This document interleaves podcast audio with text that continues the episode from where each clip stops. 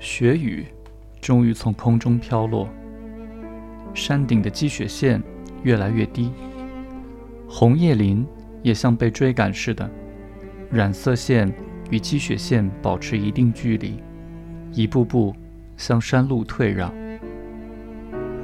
雪雨来临的时节，正是山脚农家院子里的柿子树落叶的时候，枝头高高挑起几颗。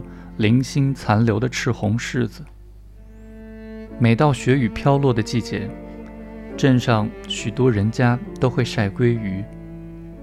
鲑鱼寿司店的屋檐下，整列整列地挂着鲑鱼。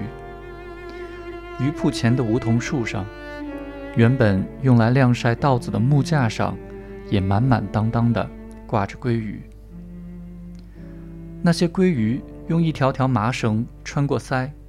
大张着嘴巴，瞪着湿漉漉的双眼望向天空。天空中被骊山群峰阻断的雨层云卷舒堆积，与山脊互相挤压，越堆越低，不肯相让。雪雨一刻不停地从铅灰色的天空飘落下来，染湿秋寒，如单色画一般。这样的风景是此地独得大自然造化的恩赐。一地的地貌由气候打造而成，不应该说是雪落在山上，而应该说是山被雪塑造出美丽形姿。天空一旦飘起雪雨，北陆地区的人们就实实在在地感到冬日将至，雪雨时节来临。并不定时，有时是十一月下旬，有时则在十二月下旬。雪雨时节是北陆地区特有的季节。雪雨在英语中好像没有完全对应的词，字典中将它译为 sleet，冻雨，并不能准确表现非雪非雨的雪雨现象。这也许意味着在英语国家里。既非雨又非雪的暧昧的现象，还没有作为语言固定下来。英语国家的人可能不擅长用语言描述时刻变幻莫测的事物，在把握“生死”这个词时，也一样。西方思想中，不是生就是死，而不存在中间的概念“生死”。而在东方思想的范畴内，特别是佛教思想中，生死被看作一体。如果把生与死的关系看作雪雨中雪与雨的关系，生死一如，就是雪雨；而将雨与雪分开来讲，就已经不是雪雨了。然而，就像雪雨会受气温影响而改变雪和雨的比例。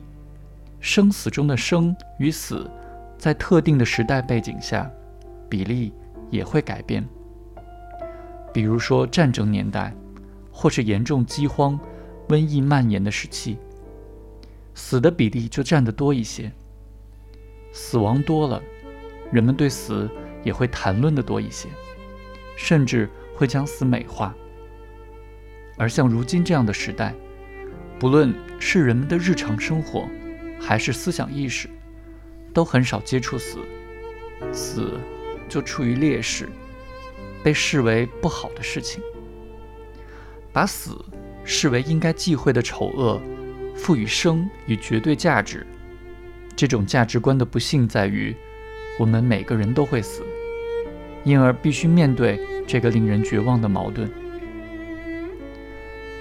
我们有时。会因为亲戚朋友的去世而接触到死，但那不过是短暂的感到逝者对我们的恩惠，一时缅怀，并没有把死亡当作跟自己日常有关的事物看待。有人去世，终究不过是他人离世，我们很难把别人的死与佛教中讲的机缘结合在一起考虑。即使我们诵读莲如上人《白骨章》中的警句：“此身朝为红颜，夕作白骨，也并不能引起听者的惊觉。现有的宗教好像已经不能适应时代发展的需要了。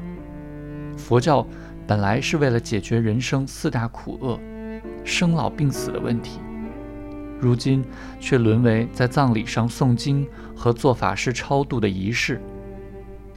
现行佛教早已背离原旨，只剩下反复背诵经文和重复空洞的说教。然而，在和诵经说教的僧侣完全无关的世界里，一个冒着漫天雪雨洗萝卜的乡下老婆婆，每当一片枯叶从头顶的枝头飘落下来，都会口诵一句：“阿弥陀佛。”